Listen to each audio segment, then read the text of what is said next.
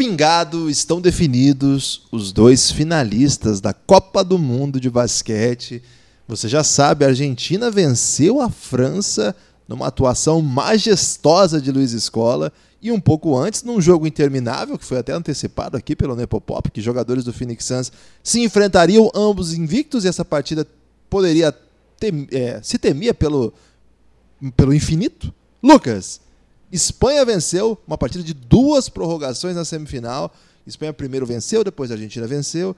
A final será a final em castelhano, a final dos putuzamos, Lucas. Como estamos? Olá, Guilherme, olá, amigo do Pingado. Estamos extasiados, né? Porque foi basquete demais nessa manhã, essa manhã de sexta-feira.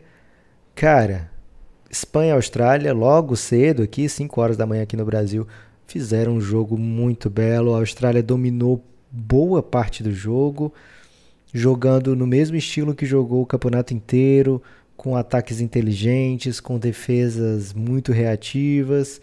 Cara, parecia que eles se encaminhavam para uma final e assim, uma final com autoridade, né? Eles chegaram a abrir uma boa vantagem em relação à Espanha. A Espanha nunca ficou parecendo morta no jogo, mas parecia muito sob controle a partida para a Austrália. E mesmo com o Joe Ingles não sendo um jogador super efetivo hoje. Ele, lógico, né, sempre ajuda defendendo, um belo defensor, sempre é um pensador do jogo, faz ótimas leituras, mas a, o arremesso dele hoje estava sofrível, não caiu a bola para ele hoje, fez falta para a Austrália, principalmente nos momentos decisivos da partida, ficou muito sobrecarregado o Perry Mills e acabou dando Espanha. A Espanha essa Guilherme, sexta-feira 13, traz logo a lembrança de Jason e a Espanha tem sido isso, né, cara? Você pensa que acabou, você pensa que ela tá perdida, você pensa que já era, e lá está ela de volta, dando machadadas. Não sei se o Jason dava machadadas, Guilherme, mas acho que ele tem vontade de dar machadadas. Dando machadadas nos adversários e ganhando. Espanha em mais uma final. Espanha e Argentina decidindo medalha, mais uma vez. 2006 não fizeram o jogo da medalha em si, mas decidiram medalha porque foi a semifinal. Deu Espanha. A Argentina tem agora a chance de conseguir essa pequena vingança, mas mais do que isso, né? Conseguir se consolidar como uma superpotência do basquete, daquelas que você tem que respeitar em qualquer situação, né? A Argentina e a Espanha não eram favoritos para estarem nessa final, mas quem viu todos os jogos desse mundial sabe o seguinte: são times que encontram as vitórias porque tem muita qualidade. São dois invictos ainda, Guilherme, nesse torneio. Não dá para dizer que foi um torneio puro de mamata para eles. Já acabou a parte da mamata faz tempo e eles continuam brilhando, continuam seguindo em frente. Que prazer, cara. Também França e Austrália fizeram campeonatos incríveis com vitórias marcantes. Partida sobre a contra a Lituânia, que essas duas equipes venceram a Lituânia, né? Foram grandíssimos jogos. A França derrotou é, os Estados Unidos, França derrotou, é, desculpa, o Canadá, também a Austrália derrotou o Canadá. Cara, foi um campeonato incrível desses dois. Vão disputar a medalha. Não sei quem vai ser o favorito nessa partida também. E como esquecer, né, Guilherme? Estados Unidos e Sérvia fazendo o jogo que decidiu o quinto lugar. Na verdade, decidiu a vaga na final do quinto lugar. Também outra história paralela, à parte, né, do que tem sido a grande história do campeonato, mas não deixa de chamar a atenção, né? Os dois favoritos se encontrando numa final, aliás, numa semifinal de competição PEBA, bem peculiar, dá para dizer assim. Pois é, é um campeonato com. Acho que tem algumas histórias nesse campeonato, né? Acho que a primeira história era o poder avassalador da Sérvia. É, a Sérvia encontra uma Espanha super preparada, com uma defesa incrível e é domada. Enquanto isso, vinha numa trajetória de mamata a Argentina, ganhando de times que é, claro, Nigéria e, e, Rússia não eram adversários fracos e não foram vitórias tranquilas, mas é que o cruzamento deixou bem o caminho bem amistoso né, para a Argentina. É, acho que isso ajudou sim, mas isso não é demérito dizer que a chave ajudou, porque olha onde eles estão hoje, mas acho que deu para o time ir evoluindo dentro da competição, crescendo jogo a jogo, coisa que outros times não tiveram oportunidade de fazer, né? Rapidamente tinha pancada, a gente vê o caso da Grécia, né? Que já veio com um jogo duro contra o Brasil, joga o jogo da vida contra os Estados Unidos, ferrou. Aí tem que ganhar de 11 e tal. Então, acho que a Argentina consegue crescer dentro do campeonato e atinge um nível que ninguém esperava. Ninguém esperava mesmo. Ninguém esperava literalmente, né? Agora não adianta falar, não, a Argentina não foi considerada favorita, onde estão? Os próprios argentinos diziam que o mais otimista, os próprios é, jogadores e comissão técnica, o mais otimista dentro do grupo era Luiz Escola, que lá durante as eliminatórias, depois de um jogo muito bom da Argentina, chamou o Sérgio Hernandes e falou: Ovelha, acho que esse time vai jogar a semifinal da Copa do Mundo. E o Ovelha olhou para ele com uma cara assim de, uou, uou então, ok, então, né? e eles, eles estão na final, né? Hoje, na entrevista coletiva depois do jogo, o Campasso e o Sérgio Hernandes, o Ovelha, é, os dois comentaram isso. É mais legal assim, falar Oveja. Oveja, acho que fica meio chato, né? Mas hoje é dia do espanhol desnecessário, então tá valendo. O Oveja, é, afinal, vai ter dois países que vão falar em espanhol. Né? Esse é um grande momento aí do espanhol desnecessário. Nesse caso, necessário. É, e eles falam que, olha, nem o Escola acreditava que a gente ia chegar na final e ele era o mais otimista mesmo. Eles até brincam, é, você vê como ele não sabe nada, né? O Escola, que achava que a gente ia semifinal só. É, é, o time atingiu um nível incrível, né? O Sérgio Hernandes foi técnico daquela seleção argentina medalhista olímpica em Pequim. E, Lucas, ele disse que esse é o melhor time que ele já treinou na vida dele. Imagina, aquele time tinha Ginóbili, escola, grande elenco. Então, olha só, velho, ele tá dizendo que esse time é o melhor time que ele já treinou. Ele tá muito impressionado com o nível que o time atingiu. Acho que defensivamente o time tem feito partidas perfeitas. O Sérgio Hernandes destaca ainda a atuação ofensiva na facilidade com que o time tem conseguido construir ataque em transição, em contra-ataque, sabe? Ele falou que é muito impressionante o jeito que o time toma boas decisões, chega muito forte. A gente chamou atenção aqui lá para o início do campeonato, quando a gente estava prestando atenção como a gente não estava matando bola, né? Eles estavam matando bola de todo canto, assim. Era um time muito perigoso, sempre muito é, que se movia muito rápido, que chegava forte. Mas, sinceramente, né, a partida contra a Sérvia pegou todo mundo desprevenido. Hoje o pessoal, não estava mais tão desprevenido, porque quem ganha da Sérvia pode ganhar da França sim. Agora, o placar pegou a galera desprevenida, Lucas. É, foi um sacode do começo ao fim, um baile. O Rudy Gobert, na entrevista depois do jogo, falou basicamente assim: a gente foi aniquilado, a gente nunca teve chance, a gente não conseguiu. Cara, a França não conseguiu jogar. É, é muito impressionante o que esse time faz acho que a história dele, cada um ao seu, no seu tamanho assim de, de investimento, de geração, é, é muito parecida com a história dos seus é, é, rivais na final. Né? A Espanha também vem de uma transição geracional, também tem um craque que já compunha a seleção em outros tempos, que também vai ser Hall da Fama, Marc Gasol. Acho que são jogadores de estatura similar no nível internacional, embora o Escola tenha maiores façanhas, né? Mas o, o Margasol já foi campeão do mundo também, foi medalhista olímpico também. Então são dois caras pesos pesados da história do basquete, com uma diferença etária aí, o escola um pouco mais velho e o Gasol, assim, ainda jogando no auge, jogando NBA. Então, campeão da NBA esse ano. Campe atual campeão Já foi jogador defensivo do ano na NBA. Também. É, a carreira do Escola na NBA é menor que a do Gasol, né? E, no nível FIBA, a do, do Paul Gasol talvez se compare ao do Escola, mas a, se compara, acho que a do, do Escola é maior. Mas a do Mark ainda não. Mas ele vai chegar lá, né? Tem tempo para isso, você tem construído um caminho para isso. Mas é, esses, esses dois, acho que são os caras que trazem né, a tradição de outras gerações. E aí vários jovens que vão conseguindo construir. Tem o jovem que pegou a transição, Rick Rubio, acho que é um caso clássico, Campasso. Ele é outro um jovem Rubio. idoso, Rick Rubio? Ele é, né? É um jovem idoso. Boa, boa expressão aí. Começou o aos 14, Rubio né? Ser profissional. Jogou no Badalona com 14 anos.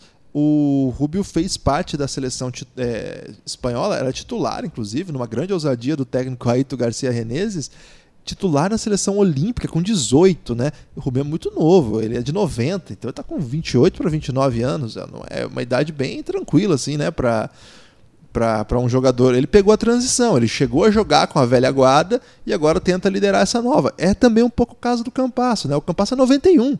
A gente acha que o Campasso é muito mais novo que o Rubio? Não, é um ano só. É, a gente tem o Laprovítola, que também vem galgando é, espaço, fazendo uma carreira muito bonita. Sérgio Lu, do outro lado. Claro que aí já tem uma envergadura diferente, né? O Lu tem um nome, já é, uma, é um símbolo do Real Madrid. Mas eu, eu digo assim, Lucas, tem uma entre safra assim dos dois lados de times que fizeram a transição. A gente achava que a transição da Argentina tinha sido bem feita, mas sem o punch de chegar numa competição como essa para vencer. Era uma, uma transição assim. Eles encaixaram bons jogadores na Europa, eles têm o MVP da Liga ACB, tem três jogadores no Real Madrid agora, um deles o, ex, o atual MVP da ACB, que jogava em outra equipe. É, vários jogadores em times médios da Espanha, tem o Escola que ainda joga. A transição foi bem feita, não vai ser mais aquela geração dourada, mas é um bom time, é um time que vai competir, pode fazer bons jogos, ganhar times grandes, ficar entre os oito. Negativo, meu amigo. Eles, eles, eles, não foram, não foi isso que aconteceu. Eles construíram uma máquina de jogar basquete. Já o caso da Espanha, parecido também, né? Era uma geração que parecia, era um time que parecia de interessar, parecia não, é, né? Uma geração que ainda não, não, não atingiu seu melhor nível, com os irmãos Hernan Gomes. Você tem o Rubio que ainda não, né, não havia explodido uma competição internacional nesse nível. E pouca gente ali do banco com, com força mesmo para influenciar. E, cara, eles vieram uma competição dessa, começam jogando muito mal, três jogos ruins da Espanha, uma competição bem abaixo e de repente explode e meio que diz assim: olha aqui, ó, nós temos um trabalho. E eu acho que é um pouco isso, Lucas. Trabalho, ele, quando você tem uma identidade, a tal da transição fica mais tranquila, né? É isso, Guilherme. Eu quero pontuar é, alguma das coisas que você falou, né? Que eu achei belíssimas, como sempre.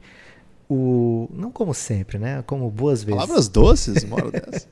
é, Argentina, você falou, três jogadores no Real Madrid e hoje os três, em momentos dif diferentes no jogo, foram fundamentais. Né? Temos que ter cuidado nessa de comparar onde estamos e onde a Argentina está, como se fosse a diferença fosse um campasso uma escola.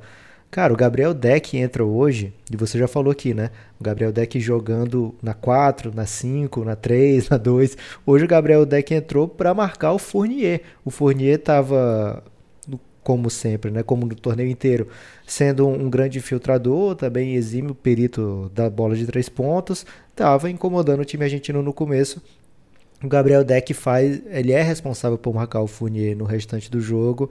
E, cara, faz com uma categoria, com uma classe incrível, né? O Fournier acaba cometendo a quarta falta, ainda no terceiro quarto, justamente numa falta de ataque que o Gabriel Deck sofre porque ele estava incomodando muito, muito, muito o Fournier na marcação. Né?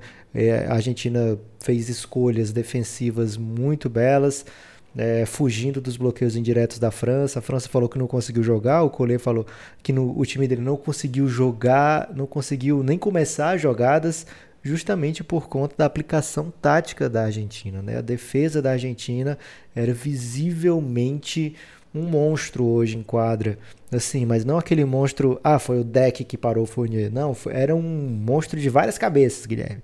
Era o. Como é? A Hydra. Era o Cerber, Cerberus. Cerberus. Eu conheço como Hydra. Né? A Hydra tem mais de, de várias cabeças, são infinitas, Guilherme. O Cerberus tem três cabeças. Acho que faz sentido, três aqui. É, então, a França. Não existe isso de cabeça infinita. Mas é porque a Hydra você corta, aparece outra, Guilherme. Ah, ok. É...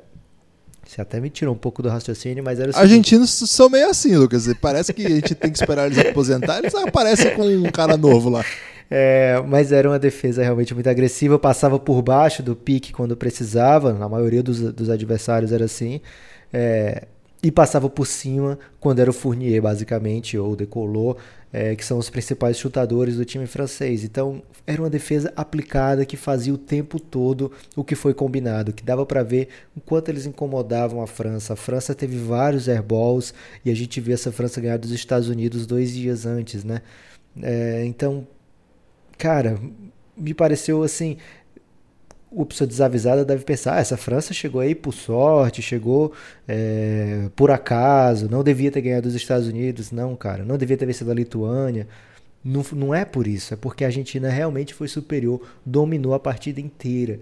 E não é por causa de um ou outro nome. Esses grandes nomes aparecem justamente por conta dessa coletividade tão bem trabalhada na defesa e no ataque. O Vildoça, por exemplo, ele, ele Vildoça, né, para vou tentar falar hoje o máximo possível, Guilherme, porque eu estiver falando errado aí de pronúncia, você tente me ajudar, porque o, a língua espanhola merece.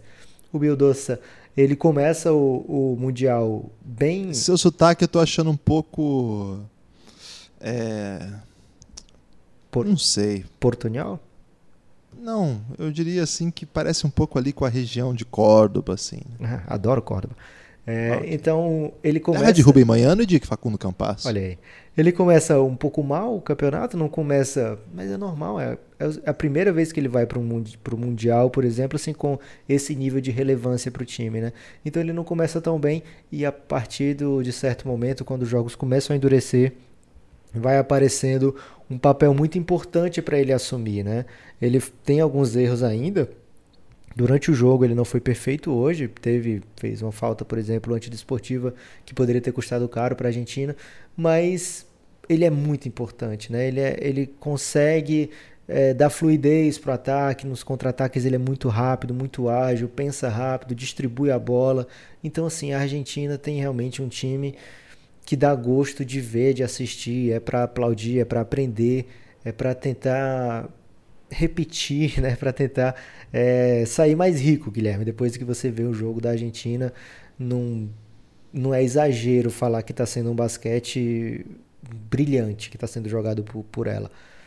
É, no outro jogo, Espanha e Austrália, foi um pouco diferente a história. Nesse, nesse que eu tô da Argentina foi um domínio absoluto. No da Austrália e Espanha foi um equilíbrio maior, mas com parecia tava com cara de Austrália o jogo inteiro. E no meio para o fim, aliás, no último quarto a Espanha vem para uma remontada. Remontada já tá no espanhol, né, Guilherme? Tá, no espanhol, ele que traz esse conceito aí. É um dos raros espanhóis desnecessários que a gente usa. E hoje ele precisa ser reivindicado o tempo todo, né? É uma grande homenagem a esses países. É, vem liderado por Ricky Rubio, Marcasol, você falou muito bem é, do quanto eles são importantes, mas também o Sérgio Lu, né? O Sérgio Lu, ele é um condutor, ele já estava em outros times de medalha da Espanha, mas ele ainda continua sendo um condutor muito importante, né? Para esse time vindo do banco agora, com função um pouco diferente, mas quando ele está em quadra, ele dá um desafogo para o Rubio, ele traz uma uma visão diferente para a defesa, né? A defesa tem que se adaptar ao Sérgio Lu. É... Ele adora bola estouro do cronômetro. Hoje ele matou uma no primeiro quarto que foi maravilhosa. Ele, cara, final de jogo, esse cara é inacreditável. Todo mundo sabe que ele vai matar as bolas e não tem como parar. Imagina, ele joga junto com o Campasso no Real Madrid, que é outro cara desse tipo também. É, e hoje a bola do jogo para a Espanha caiu nas mãos dele. É, acho que a única parte assim mais polêmica que dá para falar dessas vitórias foi realmente esse trecho do jogo, né? Espanha e Austrália. A Austrália liderava por um ponto, a Espanha vinha muito forte buscando a remontada. É, faltando poucos segundos, a Espanha tem um arremesso do Sérgio Lu que bate no aro, vai cair o rebote para a Austrália. O juiz dá uma falta na briga pelo rebote a favor do Marcasol. O Bogut faz um, Cara, ele faz uma menção ali que eu entendi, Guilherme, que ele estava dizendo que foi comprado o juiz. Não sei como é que ele não levou Caramba. a técnica. Mas é, pode ter sido outra coisa, pode ter sido. Ele faz aquele gestinho com os três dedos, Guilherme, que eu tô fazendo aqui, bem idiotamente. Sei, sei como é. É como se você tá pedindo assim, um bufunfa, me arranje um trocado. Mas pode ser, de repente, ele tá dizendo que foi uma coisa muito simples, um toquinho, não sei o que, o que ele quis dizer com aquele sinal mas é, era dar falta para a Espanha. Ah, peraí, eu tinha entendido errado. Eu achei que eram duas mãos espalmadas com um polegar Não, no centro de uma. é de três é outro, dedos. então. Quando você É um que é quase para fazer aquele barulhinho de música, isso, assim. De... isso. Eu ia Entendi. dizer que era como o italiano reclama, só que com os dois dedos do cantinho assim encostados na palma. Ok. E aí É- balançando. é- é- é- quando a pessoa faz assim, né? É, só que Ok. bem rapidinho sem barulho. É, Excelente. E aí o, o, o Marcasol converte os dois lances livres. Na jogada seguinte, faltando 4 segundos, o Perry Mills invade. Acho que dava para não ter marcado a falta também, mas depois daquela semi-polêmica do outro lado, a falta é dada para o Perry Mills nesse lado também.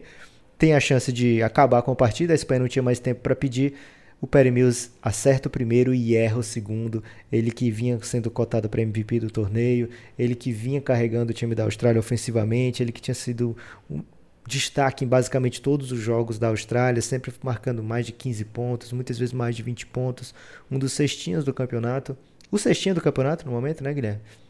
Eu tô assistindo. Ele vai, vai lembrar muito tempo desse arremesso livre que ele errou, né, cara? Foi realmente pesado, né? Porque o time dependia dele ali naquele momento, ele carregou o time até ali e acaba por um erro assim de um, de um, movimento repetitivo que ele sempre faz, que ele normalmente acerta, ele erra no momento crucial.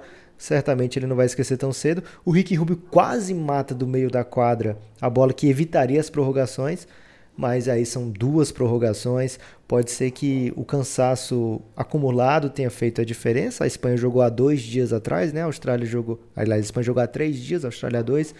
É, talvez pode ter eu senti que a Espanha estava mais inteira no jogo, mas pode ser simplesmente o cansaço de um time que não conseguiu executar as coisas no último período, né? Dependeu muito do Perry Mills. O Perry Mills foi muito bem marcado nos, nos minutos finais, até porque sabia-se que ele era a grande válvula de escape do time nesse jogo. O Joe Ingles não conseguiu produzir e acabou sendo uma presa mais fácil no segundo tempo da prorrogação, né? Mas quando o jogo vai para duas prorrogações, você já imagina que foi intensidade e equilíbrio o tempo todo. Agora é pensar em medalhas, né, Guilherme? Espanha e Argentina brigando pelo ouro, França e Austrália, um repeteco, repeteco de um jogo que aconteceu na segunda fase com vitória australiana, é, disputando agora a medalha de bronze. A vitória da Austrália joga a França para o lado dos Estados Unidos na chave e agora eles voltam a se enfrentar numa disputa de terceiro e quarto. Guilherme, reta final de campeonato mundial, dá para dizer que Acho que, aliás, acho que não dá. Acho que não vou nem perguntar isso, Guilherme. Eu ia perguntar se dava pra dizer que era o que estava esperando, esses quatro finalistas, mas certamente não, né? Certamente não. Né? Acho que a gente apostou na Espanha semifinalista antes de começar o campeonato, porque achar, o caminho dela era bem tranquilo. A gente apostou na Argentina como é, quartas de final, Justamente Mas... porque imaginávamos Espanha e Argentina se cruzando ali. Porque Isso. a Sérvia enfrentou a Espanha com muito favoritismo e o fato da Sérvia ter perdido para a Espanha é que jogou a Sérvia para o confronto com a Argentina. Isso. E do outro lado, a gente esperava assim que a Austrália e a França pudessem chegar mas talvez uma delas, né? Porque a gente acreditava muito em Estados Unidos e Sérvia aí também, né? Então, para nós, o lado lá da Espanha, Espanha e Sérvia era tipo muito certo que estariam aí. O outro lado, a gente achava que Estados Unidos podia perder sim para um desses aí, a gente avisou bastante sobre isso. Não seria assim um absurdo que perdesse. E então a Sérvia fora disso aí bagunça um pouco. Nesse caso, acho que a Argentina eliminar a Sérvia faz todo sentido para essa previsão. É, a chegada de França e Lituânia, oh, desculpa, e Austrália, acho que os dois, talvez. Ninguém achava que esses times eram fracos, mas não sei, é difícil apostar contra os Estados Unidos, né? São times que são projetos muito sérios, né? Os quatro que estão aí são grupos assim que fazem basquete bem feito há muito tempo, que ah, desses aí, para você ter uma ideia, a Austrália talvez seja aquela que menos frequenta as semifinais relevantes. E eles acabaram de chegar de um quarto lugar olímpico. Então, mesmo a Austrália, que agora está conseguindo encontrar bons resultados. O que é péssimo para a gente, que a gente ganhava da Austrália às vezes antes, né? A gente, às vezes a gente tinha uma pequena chance de ganhar da Austrália. Então, eu acho que a Austrália, mesmo a Austrália que entra aí meio como é, a, a, novata desse rolê, ela tinha, chegou no campeonato tendo ganhado chegou dos Estados credenciada, Unidos. né? É, tava com hype. Então é surpreendente a final argentina, ninguém previa, ninguém mesmo, nem os próprios jogadores de comissão técnica argentina. Então, você viu que nenhum deles veio falar de não acreditavam na gente. Guilherme, eu vou te contar uma coisa. O Manu só chegou agora na China. Acho que ele falou, caramba, eu tenho que ir pra China urgente, velho. Ferrou. Quanto tempo dá de viagem? Será que dá pra chegar antes do jogo? Né? Deve ter levado um susto aí no cálculo de fuso horário. Então, eu acho que sim, a surpresa disso tudo é não só a Argentina chegar, mas o nível que a Argentina está jogando. A Argentina hoje, dá para dizer, é o melhor basquete da Copa do Mundo. Ele é o time que melhor joga.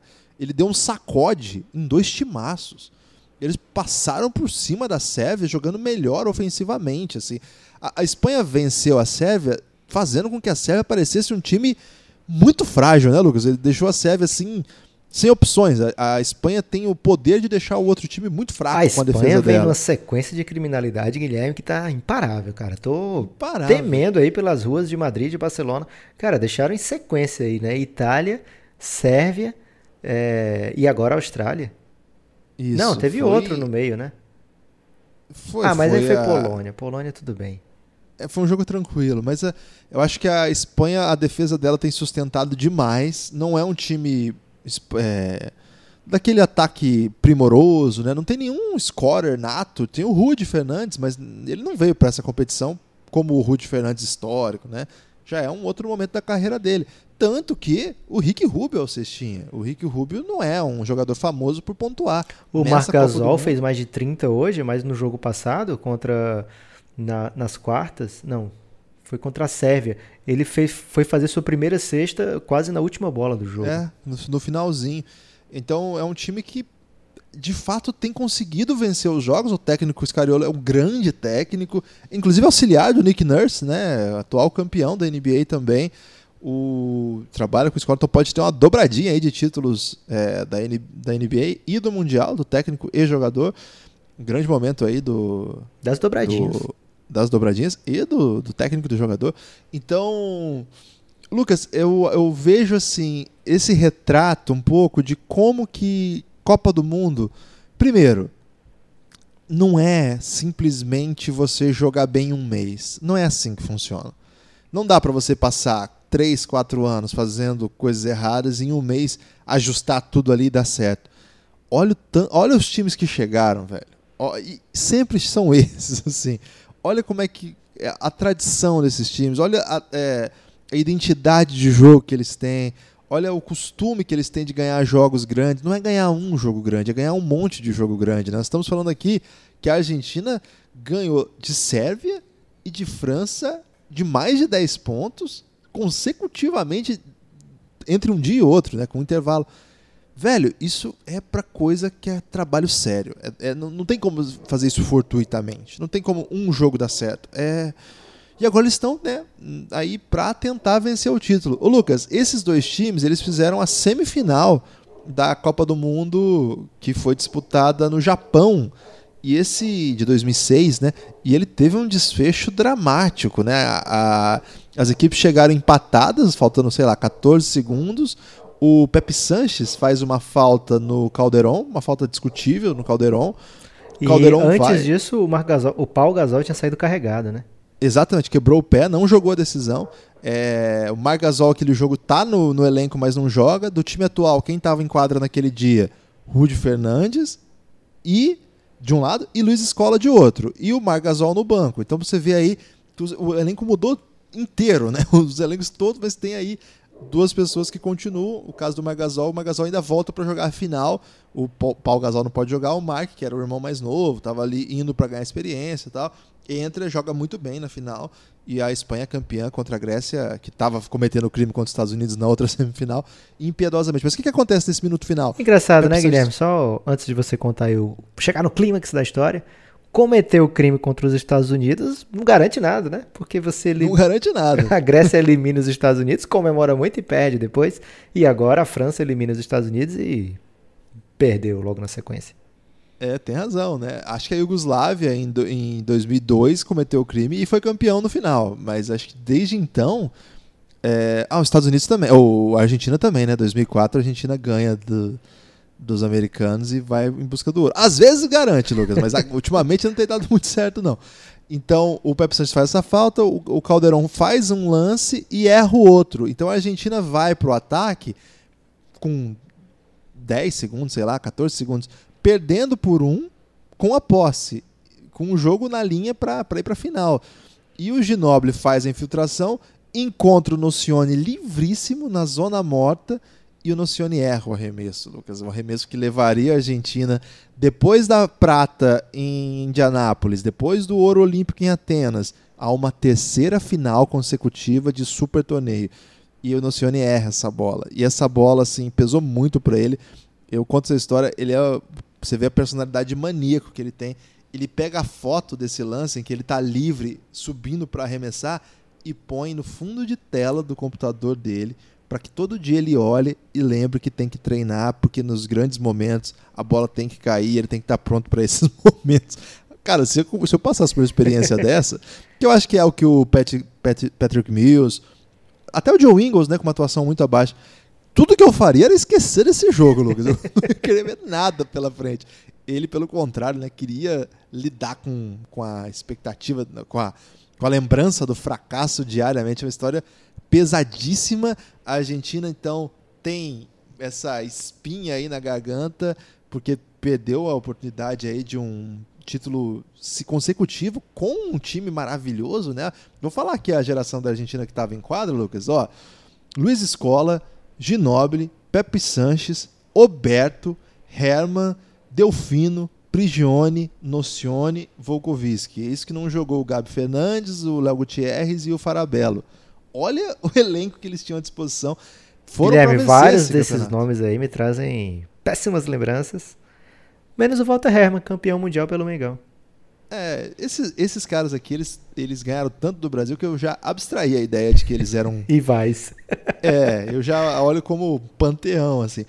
Por outro lado, o time campeão espanhol, o time de Gasol, Rudy Fernandes, Carlos Cabeças, Juan Carlos Navarro, José Calderon, Felipe Reis, Carlos Jiménez, Sérgio e Bernie Rodrigues, o Marc Gasol, que não jogou esse jogo, mas joga a final, Alex Mumbru e Jorge Garo Barrosa.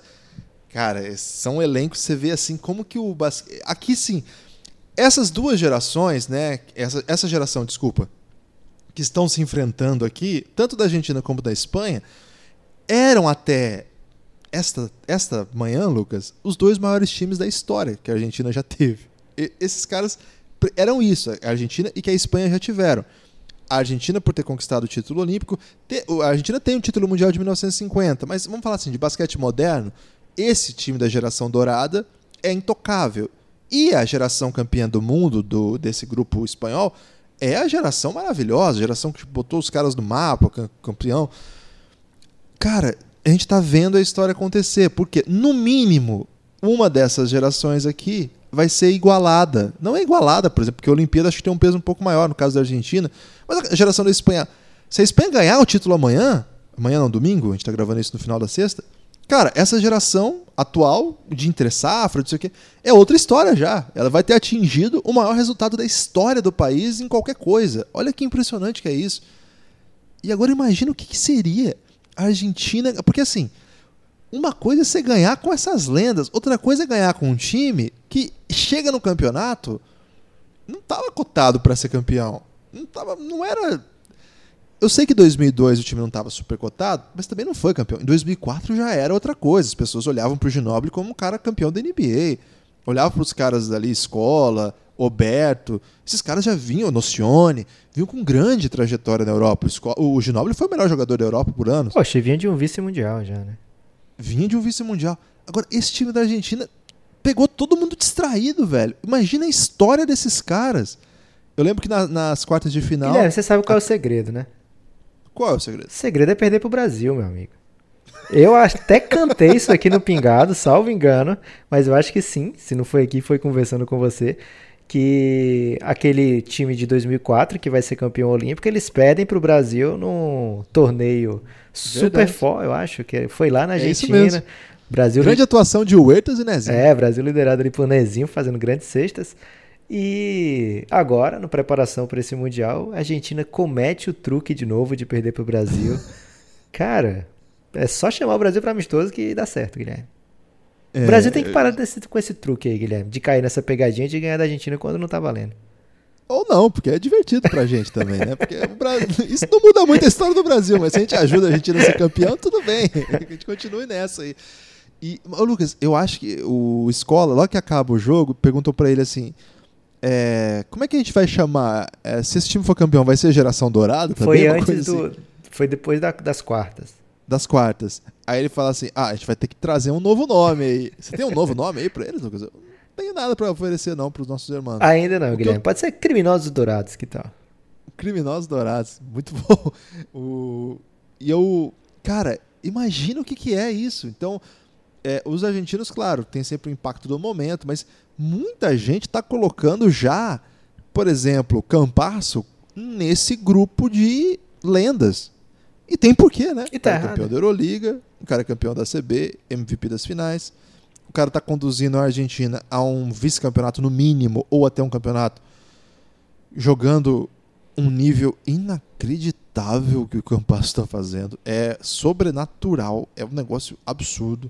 Então a gente começa a ver umas histórias. Claro que o escola é um caso à parte, daqui a pouco eu vou falar com você sobre isso. Mas a gente começou a ver coisas assim o Garino. O Garino, ele é um cara que vai entrar na identidade desse time como aquele defensor monumental, que é o cara confiável para jogar nos momentos mais difíceis. É, você começa a ter o Delia, que é um cara assim, do ponto de vista do basquete internacional, é, não, não okay. é irrelevante assim. É, ele joga num time médio, joga inclusive com brasileiros. É, tava cotado aí para ir para o México, não é grande coisa, sabe? Mas daqui a pouco ele vai ser o pivô titular, cara, do time que pode ser campeão. O Deck. O Deck é um menino que joga no Real Madrid, não é protagonista, mas tem lá seus minutos. Hoje a gente parou o Fournier, essas histórias vão sendo construídas. Esses caras vão chegar na próxima temporada. O Vildoça, Lucas, o que, que é isso, velho? Vildoça, Teve um momento, por favor.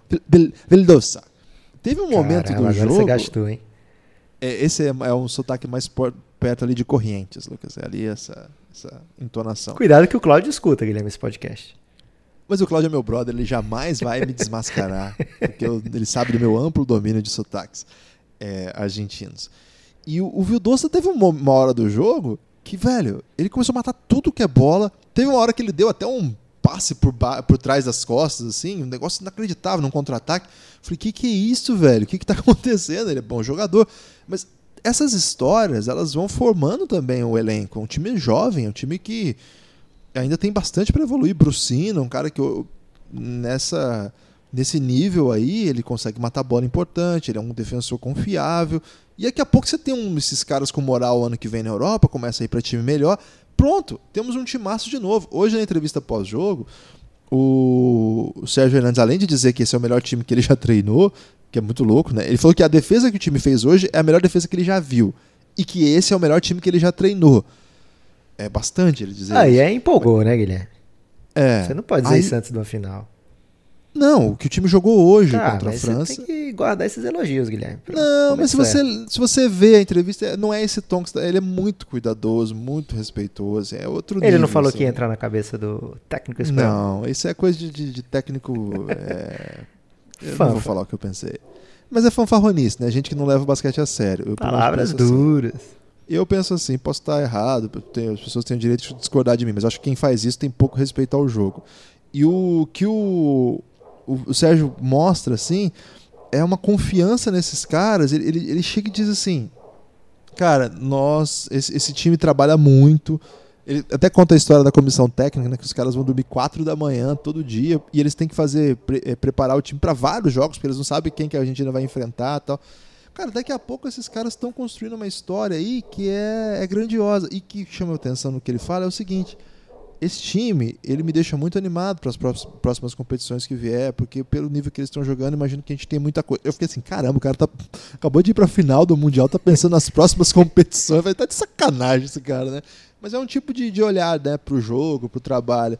Eu acho muito bonito, assim, é, é uma geração que eu admiro muito, a histórica geração dourada, e ver essa galera que entra na seleção aprendendo, você falou bastante disso no último podcast, né? Aprendendo a vencer com esses caras, aprendendo a se comportar como esses caras, velho, é, é, admirável. Eu confesso, Lucas, que eu tive um momento ali que deu uma lacrimejada meio violenta, até vou dizer. A hora que o Escola mata aquela segunda bola de três nos minutos finais, que meio que decide o jogo, você olha pro Escola, assim, uma narração muito boa do Rob, me deixou emocionado mesmo. Cara, é um negócio assim, porra, é, isso é certo, assim. Esses caras chegarem onde tá, é, é você vê assim que nunca existe justiça, isso aí é, é, não rola. Mas a, aqui sim, hoje houve uma coisa bacana, rolou um negócio legal aqui. Então fiquei muito muito tocado, assim, vou torcer para a Argentina na final. É, tenho torcido para a Argentina desde desde que a, o Brasil não tem mais chance. A gente falou isso aqui, né? A gente até ensaiou aí uma secada na Argentina, tentamos trazer o Política aí, não deu. Mas desde que o Brasil não tem mais chance de ir para a Olimpíada, minha torcida é, se instalou ali na Argentina, então tenho curtido muito esses jogos. Esses caras me ensinaram muito de basquete e essa nova geração tem ensinado bastante também. É isso, Guilherme. Acho que isso resume muito bem o que tem sido esse Mundial até agora para a Argentina, né? É uma continuidade, né? Um, um sinal de que a, aquele trabalho lá não parou, aquela geração deixou esse legado para o basquete argentino e é interessante, né? Você vê as redes sociais de vários argentinos falando que esse espírito do time tinha que se refletir para as outras áreas da sociedade argentina, para a Argentina sair do buraco de assim, crises, né, instaladas em vários setores argentinos e que ter essa, essa geração, não essa geração, mas esse exemplo do time de basquete é, pode servir para trazer outros tipos, outros tipos de mudanças na vida argentina. Né? Vamos torcer, é um país, nosso vizinho, um país que forte é, é muito interessante para o Brasil comercialmente, esportivamente, enfim. É, é, meio aquele negócio de irmão competitivo, né? Que um quer subir para ser melhor do que o outro. Caralho, a gente é muito Seth Curry nessa relação, Lucas. No basquete. Sim, claro. No futebol eles são. Tá, mas eu tô falando assim, no geral, é, são dois países que vivem, têm as suas histórias muito entrelaçadas, né, interligadas. Então faz sentido que a gente que tenha gente que torça pela Argentina e faz sentido também que tenha aquele que seja mais é, competitivo, né, com, com quem é pertinho da gente e dá a secada, é normal. É Brasil e Argentina, a gente nasce praticamente ouvindo falar dessa rivalidade. É, então, tá, tá, liberado, Guilherme. Quem quiser torcer contra, pode. Quem quiser torcer a favor, pode. Particularmente aqui no Café Belgrado, a gente já assumiu desde o jogo contra a Sérvia, né? Que inclusive levando o nome Belgrado aqui das organizações a um, uma grande interrogação. Mas a Argentina, a gente não gosta de falar e merece, porque a gente aprende sempre com o coach galego e sabe que não tem esse negócio de merecer, não, né, Guilherme? Não. É, mas quando a gente vê os vídeos do escola, a gente fica pensando, cara, esse cara merece. é, tem uma quadra, né, na casa dele, na fazenda dele, que ele fica lá treinando quando ele se preparando, se preparou muito para esse mundial estar assim nesse nível. E cara, quando ele começou a deslanchar, no primeiro tempo ele faz logo, acho que nove pontos seguidos. O Rob pergunta, umas bolas sinistras e passando por cima do Gobert. O Rob perguntou: "O escola vai fazer 50 pontos hoje?" Teve gente que falou uma coisa maravilhosa, não vou lembrar agora, mas eu vi no Twitter, no comentário de um post do Café Belgrado que era o seguinte: o Escola tá vendo Fra no placar, pensa que é Bra e tá destruindo. é, então, foi vintage, né? Foi realmente old school essa atuação de Luiz Escola. Guilherme, 30 segundos para falar de escola antes da gente trazer os destaques finais. É, eu só ia dizer que o. 39 segundos para fazer jus à idade. Que o, que o Seth Curry no basquete somos nós, mas no futebol o Seth Curry são eles, né, Lucas? Aí, Aí não tem comparação. São... E é muito louco que eles têm uma musiquinha pro futebol que é uma grande loucura deles, que eles acham que a gente fica muito triste com aquele gol do Canidia, que, cara, sinceramente, se eles não tivessem essa música, eu nem lembraria mais. Guilherme, mas... Eles não ganham nada há muito tempo. Mas você tem que ver que vários Lucas. brasileiros acham o Oscar o melhor do basquete sul-americano. Ah, mas aí, aí é, é, tipo. Então, o brasileiro achar que o Oscar é o melhor do basquete é tipo aquela música dos argentinos Exato. sobre futebol. É o Tener em Casa Supapá versão basquete. É isso aí que é. Sinceramente, gente, põe a mão na. Que assim, se você que tá ouvindo a gente acha que o Oscar é maior que o, o Escola, por exemplo, você tem que botar a mão na consciência. Agora você fala que é melhor que o Ginóbili. Caramba, velho, dá uma, dá uma segurada, tenta refletir um pouco. Sim, na boa, tô falando assim, com todo respeito. Agora, Lucas, já gastei meus segundos aí pra falar da escola. Velho, é, em 2016 eu até ressuscitei esse post lá no Twitter que eu pensava assim. Bom, o Ginóbili é o melhor jogador da, da Sul-Americana de todos os tempos. É, acho que dá para expandir até para América Latina aí. E o Escola. É o, é, o, debate é se o Escola é o segundo ou não. O primeiro não tem mais debate. Eu acho que agora o primeiro vai abrir um debate. É, acho que é debatível. Se for campeão mundial, fica mais difícil ainda, porque todos os títulos que o Ginobili teve pela seleção da Argentina, o Escola estava junto, todos os feitos. O Escola ainda somaria isso um Super Max, que é uma Copa do Mundo inacreditável, entre outras diversas honrarias. É o segundo maior assistindo da história, atrás só do Oscar, que se basquete fosse só pontos, o Brasil iria. O Oscar seria um dos melhores jogadores do mundo mesmo, assim, talvez atrás do Karim. Agora, o Escola, com esse título, acho que essa conversa a gente vai ter que reabrir, vai ter que falar mais. Com o vice, eu acho que aí dá para continuar, porque o Ginobre tem o desequilíbrio da, dos títulos de Euroliga, título de Euroliga e título de, MVP, de, de campeão da NBA, sempre como protagonista, camisa aposentada, lenda. E a carreira da NBA do Escola é bem abaixo do Ginobre.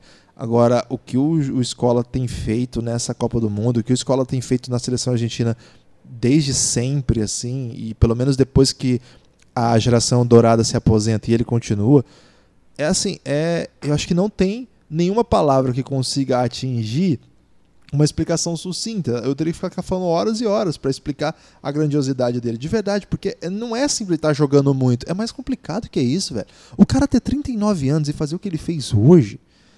Minha Nossa Senhora, o que, que, é isso, velho? Não existe o que ele fez. Bola de três, bola de costa, toco defesa, ataque, liderança, vem para tudo quanto é jogo que existe. Quando tava na NBA, e porque tem isso também, posso fazer essa denúncia aqui, Lucas? Pode.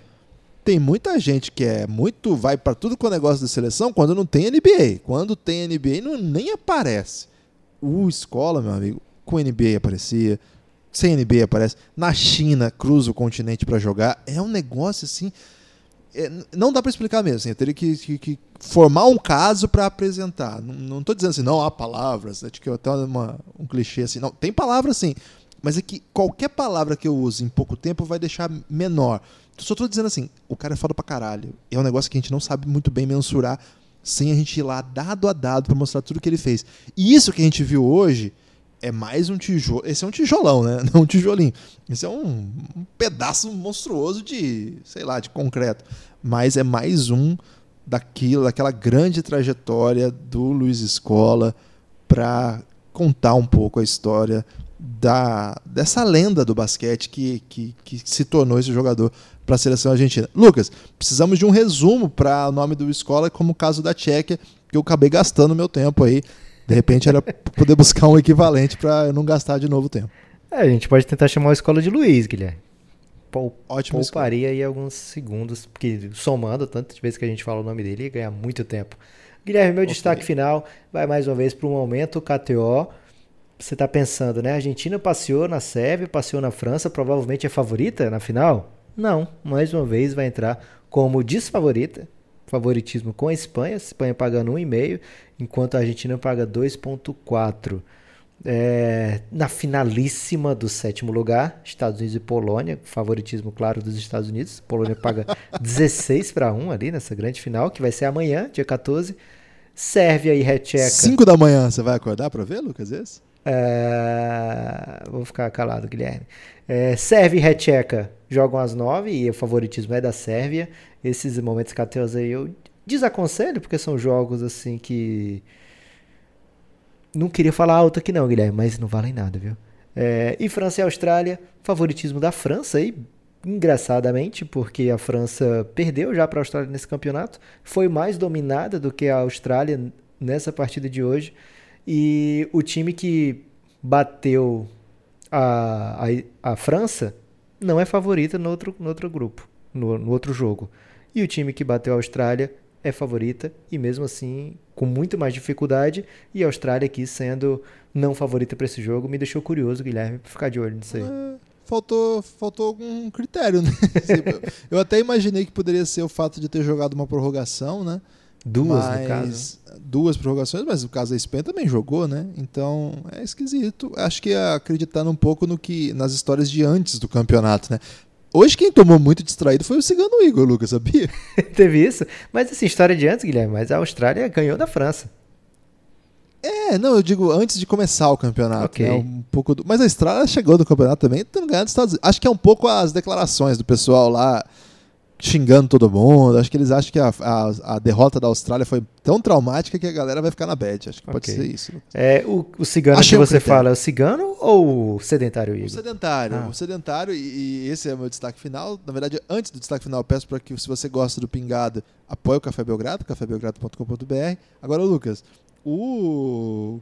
Cara, é muito louco isso mas o pessoal da Argentina tá com uma raiva retroativa de quem não acreditava na Argentina, ressuscitando aí coisas do passado. E qualquer time que ficava na frente da Argentina, eles estão com muita raiva. E nisso aí, sobrou pro sedentário Igor, o pessoal foi pegar o ranking dele, falando assim: a FIBA colocava não sei quem na frente da Argentina, que desrespeito.